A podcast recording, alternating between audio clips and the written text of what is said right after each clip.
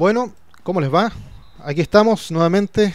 Estamos con INAF TV, estamos con INAF Radio también.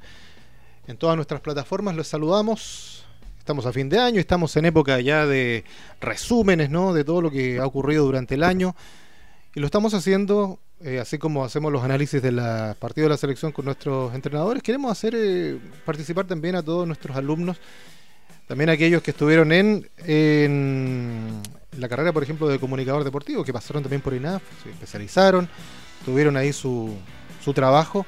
Y bueno, uno de ellos es eh, hijo de un gran comunicador que buscó el lado del deporte eh, y con el cual queremos conversar con Carlos Benchini, que lo tenemos ahí, de este término de campeonato, ¿no? De campeonato en todas las series, ¿eh? tanto en la A como en la B, como en la primera B también, que fue bastante sorpresivo. Así que Gracias por acompañarnos, Carlos. Pues, ¿cómo estás? Bienvenido.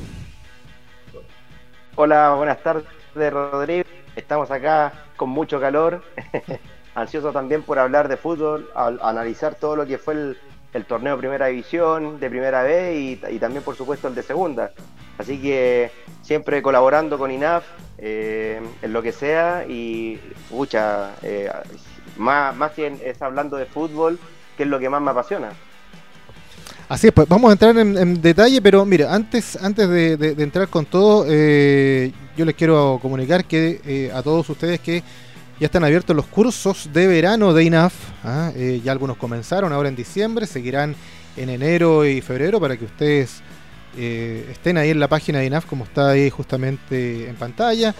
Están todos los cursos, algunos que ya están con la matrícula cerrada, otros que están ahí con la matrícula por abrirse, con varias opciones para que ustedes puedan participar y puedan, eh, bueno, como nutrición en, el del futbolista, eh, la condición física en el fútbol menor y amateur, técnicas y tácticas para el fútbol menor y amateur también, planificación moderna del juego, en fin, árbitro amateur, hay muchos que ustedes pueden ir optando para este verano 2017 eh, que uno siempre, perdón, 2017, 2022 donde puedan, claro, me retrocedí un poco, puedan participar, por cierto, de todos estos cursos. Así que infórmense en INAF, www.inaf.cl para eso. Y ahora nos vamos con Carlos para que nos cuente primero qué le pareció o qué te pareció este término de campeonato. Partamos por lo más importante, por el, de arriba, con esta arremetida de la Católica al final y que deja Colo Colo con ese palmo de narices al final y con todo el sufrimiento de la U y con todos los equipos que han accedido también a, a, las Copas Internacionales y con un tema ahí por definirse, ¿no? Con el tema este del descenso.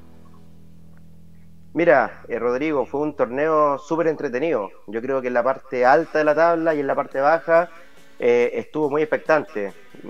En lo, vimos lo que hizo Católica, que inicialmente comenzó, comenzó algo dubitativo con Poyet y, vuelve Paulucci a darle ese, ese juego, esa, esa identidad, esa mística a la católica que lo venía haciendo bien hace tres años, con técnicos diferentes.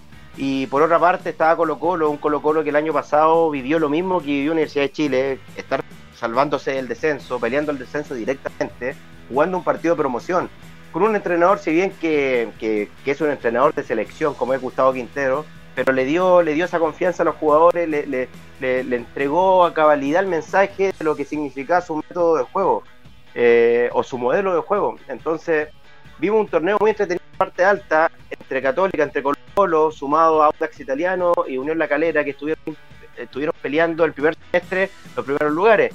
Por ahí Universidad de Chile también quiso, quiso meterse eh, dentro de los primeros cinco. Eh, tuvo también sus problemas con, el tema de los cambios de entrenadores, los innatos. Bueno, eh, estuvo en la parte alta muy entretenida. Copa, Copa Libertadores, Copa Internacionales. También lo del, puesto 4 al último también tenía cupo a, lo que es la Copa Sudamericana. Y en la parte acá vimos eh, a muchos equipos irregulares, hablando también de la misma Universidad de Chile, Guachipato, que estábamos acostumbrados a ver un Guachipato siempre peleando eh, quizás de la mitad de en los torneos división y ahora nos toca ver un eh, descendiendo directamente. Hasta ahora, hasta tenemos que esperar lo que resuelve eh, todo el tema legal en cuanto a deportes milipilla. Y también un Curicó que, que, que los últimos partidos empezó ese fútbol, eh, también gracias a su hinchada, a su localía, yo creo que Curicó se salvó muy bien en casa y Melipilla también hizo, hizo lo uno de los goleadores del torneo, como es Sosa, que lamentablemente ya se nos fue de nuestro fútbol, pero, pero creo que en, líneas generales fue un torneo súper entretenido hasta el final. Católica, eh, desde que llegó Paulucci, que, no, que perdió muy poco, yo creo que fue un partido que fue contra Colo Colo y todo lo demás lo, lo, ganó, lo ganó, es lo que le transmitió Paulucci al equipo y Colo Colo también se vio afectado por el tema del COVID. Lamentablemente esas son las reglas del juego y, le tocó fuerte a Colo Colo. Hay que decir las cosas como son y lamentablemente ya cuando se te va hasta tu propio entrenador, el líder, el que maneja todo el grupo, cuando ya no lo tienes presente en cancha, aún es, más, es mucho más difícil. Entonces yo creo que eso le jugó en contra a Colo Colo y Católica le sacó provecho. Sacó provecho de aquello eh, en cancha, que es lo más importante. Así que para mí Católica es el, justo crecedor del torneo, el justo tetracampeón. Hace historia por lo demás, Paulucci. Eh, para mí es el técnico, el técnico del año de, esta primera división. Y Universidad de Chile que, estuvo peleando eh, la parte baja por no descender, estuvo 10 minutos de estar prácticamente una hazaña tremenda lo que hace la escuadra universitaria de salvarse con esos goles en últimos minutos y, mantienen a la U en, la división de honor. Y esto permite que Huachipato descienda por ahora directamente y, y Curicuni esperando el partido de promoción, a la espera de lo, que se resuelva, como decía anteriormente, con el caso de Melipilla, pero por ahora es Copiapó con Curicó quien están resolviendo quién, quién si baja o, sube Copiapó o si baja Curicó Pero para mí, cada fin de semana fue interesante lo que, eh, lo que respecta al, torneo nacional de primera división porque eh, todos los partidos eran, eran importantes, ya sea para buscar el campeonato, para clasificar a Copa Sudamericana o Copa Libertadores, y en la parte baja también está el morbo de quien descendía, y también está Universidad de Chile, que, obviamente e, ese morbo lo genera siempre, y, entonces le daba esa, esa cuota de, de, calidad al torneo. Eh, resulta muy curioso lo de Colo Colo. ¿eh? El año pasado, en una instancia muy dramática casi en el descenso, ¿a qué atribuyes tanto el, cambio? El cambio para estar ahora disputando el título. Como lo dije anteriormente, Rodrigo, yo creo que eh, el tener al mando a un entrenador de calidad internacional, de selección como es Gustavo Quintero, que obviamente llega a tomar un fierro caliente, donde Colo Colo eh, estaba, estaba muy mal futbolísticamente y con los problemas dirigenciales eso se traspasaba a la cancha, al, tema futbolístico. Yo creo que Quintero supo poner paños fríos, supo eh, salir de esa situación en, lo que, en la medida de lo posible, porque Colo Colo hay que hablar que en el fútbol existen cinco aspectos importantísimos y uno de los aspectos importantes es el psicológico o el cognitivo y eso lo tienes que llevar a, la perfección, trabajarlo de muy buena manera para poder salir de una situación en la que está inmersa Colo Colo. Y, también te da eso, esa cuota extra, eh, lo emocional, el haberte salvado. Por ende, ya tenías todas las herramientas necesarias para poder disputar un, torneo eh, y siendo Colo Colo, que esté peleando los primeros lugares. Yo creo que eso lo transmitió Quintero al, al, plantel, al plantel Albo, el, tema de la convicción, eh, de, estar jugando bajo el método de, el, método de juego de, Gustavo Quintero, que eso es lo más importante, que el jugador adquiera la forma de juego, la identidad de juego de un entrenador y la lleve a cabo dentro de la cancha. Yo creo que Colo Colo lo hizo súper bien. Eh, lamentablemente, le jugó en contra la, situación del COVID, cuando tuvo que jugar con Ñublense, con eso, con, la mayoría del equipo joven, mm. y ahí y ahí igual sufre, eh, eh, eh, esos, detalles igual marcan la diferencia. Yo creo que Católica también los, los puedo aprovechar. Con Ñublense y con Audas Italiano también. lo que hizo Colo Colo bien lo hizo mal la U entonces, que tuvo cambios de técnico, tuvo, terminó con tres al final prácticamente. ¿Ese fue el gran error de la U o, fue er-, error también directo, derechamente en cancha de los jugadores?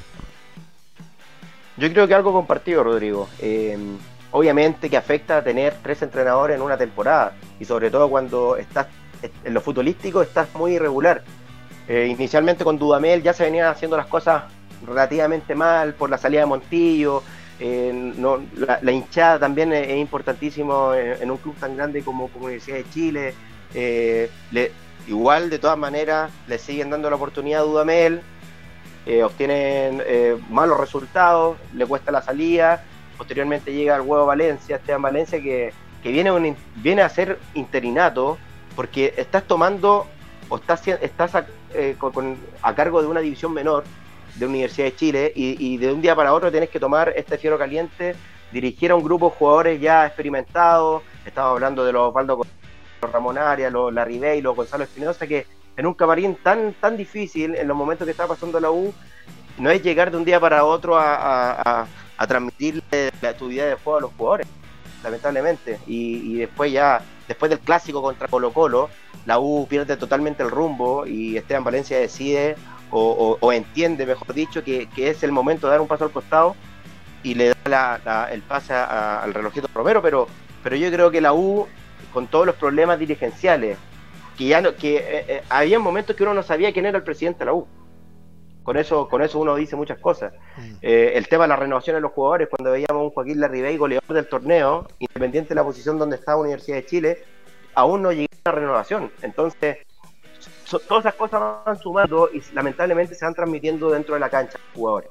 Entonces la U, la U yo creo que eh, por no tener un entrenador fijo, no tener un proyecto deportivo, le, se afectada y vimos lo que pasó. O sea, la U peleando el descenso, lamentablemente, para un equipo grande, a nosotros no nos gustaría ver ni a Colo Colo, ni a Católica, ni a la U cuando la primera vez. Creo que se pierde el total folclore del fútbol chileno. ¿Qué fue a tu juicio entonces? Bueno, eh, si lo podemos reducir o resumir en, lo clásico, ¿no? En lo bueno y lo feo. Eh, el, tema de la U? ¿El campeonato? ¿Campeonato? No, no, para mí el campeonato estuvo, estuvo bueno. Eh, eh, en, un, en, un, momento eh, nuevo para, para, todo, para todos nosotros, para todos los futbolistas, que es el tema del COVID, que, es una mm, condicionante que, bueno, que hay que saber llevar en adelante, ¿sí? En contra el tema de la localía, que los estadios, qué. Y, y, bueno, da también una lección para, los, para algunos equipos como Universidad de Chile, que las, las cosas que se no, no se deben hacer, o también como en el caso de Melipilla, que eh, ahora están en un, en un tema de demanda por 11 clubes profesionales por el mm. tema de, algunos contratos. Entonces, al final es un torneo bueno en lo futbolístico, eh, Católica peleando arriba, que era lo que correspondía, pero también muy enredado con el tema del COVID y con algunos temas de, reglamento. Bueno, el resto, eh, ¿hubo sorpresas a tu juicio? ¿Sorpresa en, buena y en mala? Por ahí, eh, mal que se haya ido Wander, una buena plaza, ¿no? Un equipo que también pasó por muchos vaivenes. Eh, sorprendente me parece también lo de O'Higgins, que estuvo, que tenía un buen equipo, bueno, tuvo buenos técnicos, también ahí quedó un poco a la deriva. Eh, eh, eh, sorpresa me parece, porque cuando al principio uno habla, difícilmente cree que Ñublense puede llegar a una, una, Copa Internacional, lo hace, lo hace muy bien de la mano de su equipo, de su entrenador también, que a propósito de COVID estuvo ahí pasándolo muy mal. ¿Qué otra, qué el Audax que vuelve a retomar eh, posiciones de arriba? ¿Qué otra, otro equipo, qué otra sensación te deja este campeonato para ya cerrar y pasar al, de la primera vez? No, lo que comentabas tú, Rodrigo, me, gustó mucho el trabajo de García Ñublense. Yo creo que es un equipo que venía, venía a descender hace muy poco y, yo creo que se adaptó rápidamente a lo que fue el torneo, a, la división de honor. Eh, por otra parte, obviamente apenado por Santiago Wander, que es un equipo que a uno le gustaría ver siempre en primera división. Pasó por cinco entrenadores, Santiago Wander, durante toda la temporada. Regaló prácticamente un semestre entero que no ganó ningún partido. Entonces, y, en el último momento del torneo con, con, el, con Astorga, ¿cierto? Eh, empezó a encontrar ese fútbol y empezó a sumar de a tres, pero ya era demasiado tarde. Para mí es lamentable los Santiago Wander y eso es un tema totalmente de la dirigencia. Cuando te exigen que tú tienes que, le exigen al entrenador que tú tienes que armar un equipo eh, que este juega y este no, ya se, ya se pierde todo, todo profesionalismo, ya te vas a llevar. Cuando tú ya no transas una, decisión de arriba, obviamente tienes que dar un paso al costado. Tú no puedes eh, eh, estar dirigiendo bajo esas condiciones. Pero, pero como te repito, Ñublense, algo positivo, Wander negativo en cuanto a lo dirigencial. Y, bueno, y, lo otro que Guachipato lamentablemente no, a mí no me, no, me, no me gusta el tema de que Guachipato esté jugando abajo. Sí, eh, y otra cosa, también ahora sí para cerrar, eh, a propósito de lo de Wander, eh, da la impresión de que en el fútbol chileno no estamos todavía en condiciones de poder afrontar campeonatos solamente con gente joven. ¿ah? Por muy talentosos que parezcan, es una apuesta que hizo Wander y, como tú dices, lo pagó caro en un semestre completo. y la pregunta va para ti entonces. Eh, la Católica ha ido gradualmente haciendo esto, otros equipos Colo Colo también, pero todavía no estamos, parece, como para, para tirarnos a la piscina 100% con jugadores made in casa. Es que, Rodrigo, para esto tenés que tener un proyecto deportivo, un proyecto a nivel institucional de, con respecto a, las divisiones menores de un club. Y Católica lo ha hecho a cabalidad, lo ha hecho muy bien. Ese es, el, ese es el tema. Católica desde hace mucho tiempo que viene incorporando su, a sus divisiones menores en el primer equipo. Y no lo hace al lote, como se dice, no lo hace de manera desprolija, desordenada, sino lo hace bajo una, un proyecto, una, una estructura, lo hace como corresponde. A diferencia de Santiago Wander, que por, por un tema de SOS tuvo que ocupar a, su, a sus divisiones menores o como lo hacen muchos clubes. Entonces, cuando no hay un proyecto, no funciona. Es lamentable. Vamos a la, a la B donde tenemos ahí a, a Coquimbo, ¿ah? eh, de la mano de Esteban Paredes, que no pesa sus cuarenta y tantos, cuarenta y algo. Eh, lo vemos de nuevo en primera, eh, no estuvo mucho afortunadamente para esa, para esa tienda ahí. ¿Qué te pareció? ¿Qué te parece también lo, la opción que va a tener ahora Copiapó también? es notable lo que, lo que hizo Coquimbo también fueron muy inteligentes porque contrataron a jugadores muy experimentados. En el caso de Esteban Paredes, que tú bien lo nombras, el goleador histórico de, nuestro fútbol. También estaba un seleccionado o un mundialista como es Carmona y también Jan Boseyur. O sea, son jugadores que le transmiten al camarín eh, ese plus, ese algo más para poder llevarlo a la cancha y poder ser superior a cualquier rival. Entonces, yo creo que ahí fue muy inteligente la dirigencia de Coquimbo al contar con este tipo de jugadores que eran totalmente desechados por sus clubes. Y, por aquí tengo la estadística, porque Coquimbo Unido, eh, si no me equivoco, estuvo prácticamente todo el torneo peleando los primeros lugares. Eso, eso es súper importante. Y no solamente Coquimbo, estuvo Deportes Coquimbo, Morning, Temuco, Puerto Montt, que estuvieron ahí siempre. Y, le daban también un, una, un, ¿cómo se llama? al, fútbol de, primera vez le, le, dan un plus. Entonces a mí yo prendía el televisor y me gustaba ver eh, fútbol de la B. Me, gustaba ver al equipo Esteban Paredes, me gustaba. Era Coquimbo era, era que te hacía de tres, de cuatro goles, entonces era, era muy interesante y, es bueno que, este tipo de jugadores estén eh, disputando partidos en, en, la, en, la, en la primera vez o en la segunda, como decimos nosotros. Así que bueno, eh, muy entretenido. Coquimbo totalmente mereció el campeonato, 55 eh, puntos logró, solamente perdió tres partidos. Estamos hablando que de los 30 partidos jugados, perder solamente tres es porque siempre estuvo mentalizado, muy, muy, muy concentrado en, todo lo que fue el torneo. O sea, mm. es muy, muy valorable y admirable lo que hizo el plantel de Coquimbo. El equipo de, Héctor Tapia también, ¿eh? el director técnico también, por supuesto, una buena campaña que como dices tú, tuvo esa, esa capacidad de tener ahí gente muy experta que le, que le arregló el, equipo, el camarín, en fin, todo lo demás. Eh, habrá que definir el segundo clasificado ahora también. Y bueno, y, la, y en la primera B, que vendría a ser ya la otra división, sorprendente lo de Recoleta, ¿no? En la, en, la, en la, segunda división. En la segunda división, ya, bueno, sí, pasemos ya, pasemos a la segunda división. Sí, sí. me, me, faltó. Eh, eh dale, dale, dale. En, la primera, en la primera vez lo de Barnechea, bueno, que Barnechea, ah, sí, sí, sí, en cancha, eh, estaba descendiendo ya. Y por tema de secretaría, bueno, por falta del reglamento, es a Marco Arica quien baja directamente a, a, segunda división. Era para aclarar que se le restan 23 unidades por el tema de, de la inscripción de la mala inscripción de Cedric Vega, el, jugador formado en Colo Colo. A propósito de eso, eh, ¿qué opinión te merece justamente todos estos temas burocráticos administrativos que, se vienen a destapar al final del campeonato? Eh, ¿Cómo lo analizas? ¿Cómo lo ves tú en algo que debiera ser, por supuesto, corregido durante el campeonato o antes del campeonato? Ni siquiera debiera ocurrir. ¿Cómo lo interpretas? ¿Cómo lo analizas tú eso? Es lamentable porque las reglas de juego están ahí. Las bases, las reglas, el reglamento está todo ahí. Entonces, cuando pasan estas cosas es, por malas decisiones de, dirigenciales o los propios entrenadores. Y esto para nada es culpa de los jugadores. Yo creo que los jugadores eh, durante todo el, periodo del torneo eh, se ganan eh, los puntos en cancha. Entonces, para mí es lamentable que, ahora estoy leyendo a San Marcos de Arica le restan 23 puntos por una mala gestión dirigencial. O sea, que el jugador no tiene idea, que quizá el entrenador, puede ser que sí, porque para mí el entrenador tiene que saber a cabalidad el reglamento de la competición, la cual está jugando su equipo. Pero, pero, pero yo creo que son no hay no son 100% profesional, porque al final estás perjudicando a un equipo que, que, tú apostaste el todo para poder mantener o poder ascender o lo que sea, y al final, por, por, por temas tuyos, eh, en este caso San Marcos está perdiendo la categoría. Yo, encuentro que hay que ser un poco más profesional, un poco más responsable eh, al momento de estar eh, al mando de un equipo, ya sea como, como dirigente, como presidente o como entrenador, para que estas cosas no vuelvan a ocurrir.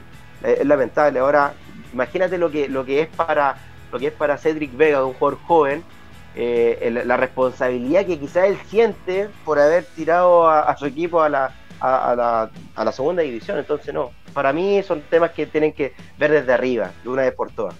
Y, y los temas, las sanciones tienen que ser económicas, no con resta de puntos, porque al final los jugadores no se sacan la mugre dentro de la cancha por nada. O sea, aquí tiene que haber sanciones que duelan económicamente al bolsillo. Claro, pero eso en el fondo también eh, puede ser echa la ley, echa la trampa, después total me quedo en primera y, recaudo todo lo que lo que puedo recaudar y puedo pagar esa multa. Tendría que ser una super mega multa, ¿no? Para, para que realmente tuviera un efecto. Mm. El tema del punto, claro, el tema del punto es mucho más sancionatorio, es mucho más eh, es más temible, ¿no? Para el equipo, para hacerlo. Yo creo que por eso está el tema eh, puesto ahí. Pero es válido también eh, lo que tú señalas, lo que tú consideras en cuanto a que el, el, jugador no se puede ver también afectado porque él está ajeno a eso. Aquí derechamente es un tema dirigencial que da la impresión que ellos ni siquiera a veces leen las bases aparentemente de lo que está, lo que está estipulado, ¿no? Es lamentable, Rodrigo, pero por, por eso, te digo, una, una, una multa eh, excesivamente millonaria para que no se vuelva no vuelva a ocurrir esto que al final es un tema de mm. como tú dices de burocrático de, ver los papeleos de, de las reglas pero es cosa de estar al tanto como corresponde y listo y listo. Bueno, vamos a la segunda división que también no es menos atractiva, también tuvo un super campeonato con buenos equipos también, eh, luchando ahí casi hasta el final y muy sorprendente el, equipo de, Felipe Núñez, ¿no? El equipo de Recoleta que venía, nosotros conversábamos al principio de año con él. Él decía que estaba haciendo sus primeras armas, pero no nunca nos expresó esta opción de ser campeón. Siempre está en el interior de todo técnico, cómo no.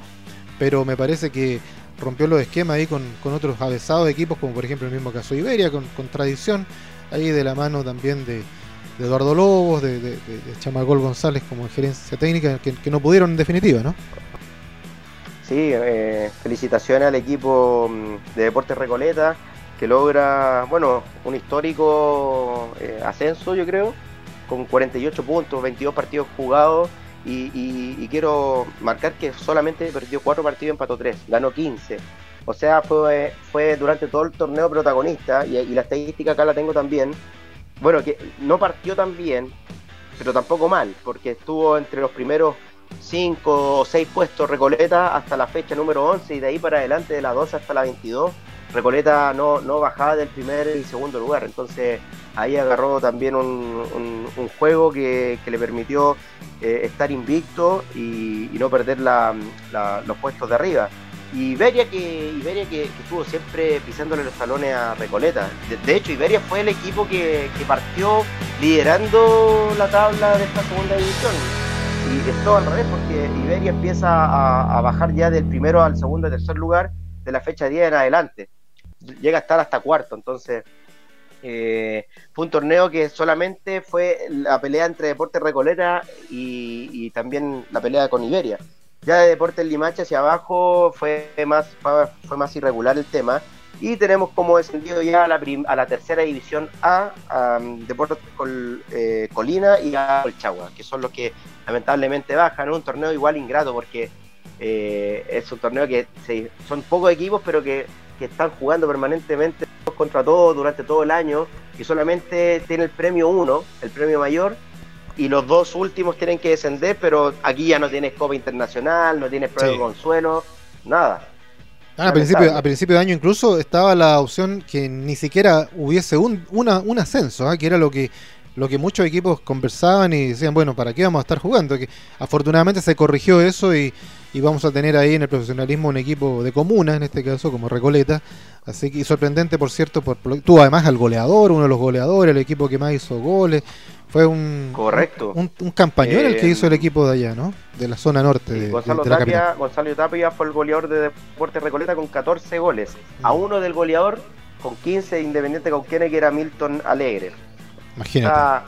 yo creo que Recoleta hizo un campañón y se merece totalmente el equipo de Felipe Núñez haber ascendido a la, a la primera vez. Oye, Carlos, ya, pues antes de, terminar, eh, ahora proyectémonos al 2022. Pues, ¿cómo ves esto eh, a, plano local? campeonato que a lo mejor va a tener un pequeño desfase, ¿no? Una, comparado al inicio de, lo que se había proyectado por ahí por febrero, a lo mejor se va a correr un poquito por todos estos temas burocráticos, pero ¿qué es lo que esperas tú de este campeonato que, se nos viene? Ya lo, los vamos a tener encima una vez que pasemos las fiestas ya de todo lo demás de Navidad, qué sé yo se nos viene encima el campeonato, que ah, ah, hagamos una, una proyección, un, futurismo. Yo, yo, yo espero, Rodrigo, de todo corazón, que Universidad Católica, Colo Colo, eh, Audax Italiano y Everton tengan un buen cometido en Copa Internacional, en este caso la Libertadores, porque eh, como tú bien sabes, hace tiempo que como fútbol chileno estamos en deuda con, con, las copas internacionales, estamos, no estamos pasando fase de grupo, Católica en el último momento, pero no, no es lo que uno espera. Yo creo que Católica tiene equipo para poder pelear, estar llegando a cuartos, semifinales de una Copa Libertadores por lo bajo. Y Colo Colo con, con Quintero y reforzándose bien, haciéndole caso al, al, entrenador, que es lo que está pidiendo, los jugadores que él quiere, Ojalá que Colo Colo también tenga un buen cometido en Copa Libertadores, lo mismo Everton y, el Audax, y también los, equipos que están disputando o van a disputar la Copa Sudamericana. Y que sea un torneo entretenido, que sea regular, eh, que, no veamos este, estos temas de, secretaría, estos temas de reglamento, que, le resto puntos a este, a este otro. Yo creo que tiene que ser un torneo limpio, que la gente, que los jugadores, los planteles se cuiden mucho con respecto al COVID, que sigan todo el protocolo como corresponde porque ya vio Colo Colo que con, un detallito puede perder mucho. Entonces hay que saber convivir con este virus, lamentablemente, y espero que, empiece a volver la gente a los estadios, obviamente con, insisto, con los, con, con los protocolos sanitarios, para que también vuelva, vuelva esa cercanía de la hinchada a sus clubes y pueda ir, volver la gente a los estadios, que es lo que uno espera, lo que uno anhela. Es lo que esperamos todos, pues, Carlos. Eh, muchas gracias por estar con nosotros. ¿ah? Eh, gracias por, compartir estos minutos con nosotros, eh, por tu análisis, por todo esto que nosotros es muy valedero. Siempre es destacar, queremos destacar la participación de nuestros alumnos, de darles siempre un espacio. hemos tenido aquí exalumnos también, en fin, hemos tenido entrenadores, de todo. Así que gracias por, lo válido tuyo y, y te vamos a invitar nuevamente para una futura comunicaciones para hablar de fútbol, porque es lo que nos gusta a todos y, para, eso estamos acá. ¿Te parece? Muchas gracias Rodrigo, eh, para lo que sea, acá estamos. Feliz de hablar de fútbol, eh, sobre todo con, contigo, con, los profesores del INAF, así que bueno, eh, para cualquier cosa aquí vamos a estar, que no quepa la duda. Ya pues, suerte también en la vida y que le vaya muy bien en la vida y en el amor. En el amor le está yendo bien, así que y en el, y en el futuro, en el negocio también, que es lo más importante. Excelente. Muchas gracias, Rodrigo. Que estén muy bien, saludos. Y saludos a todos también y estamos siempre en contacto, ¿no? Que estén bien. Chao, chao.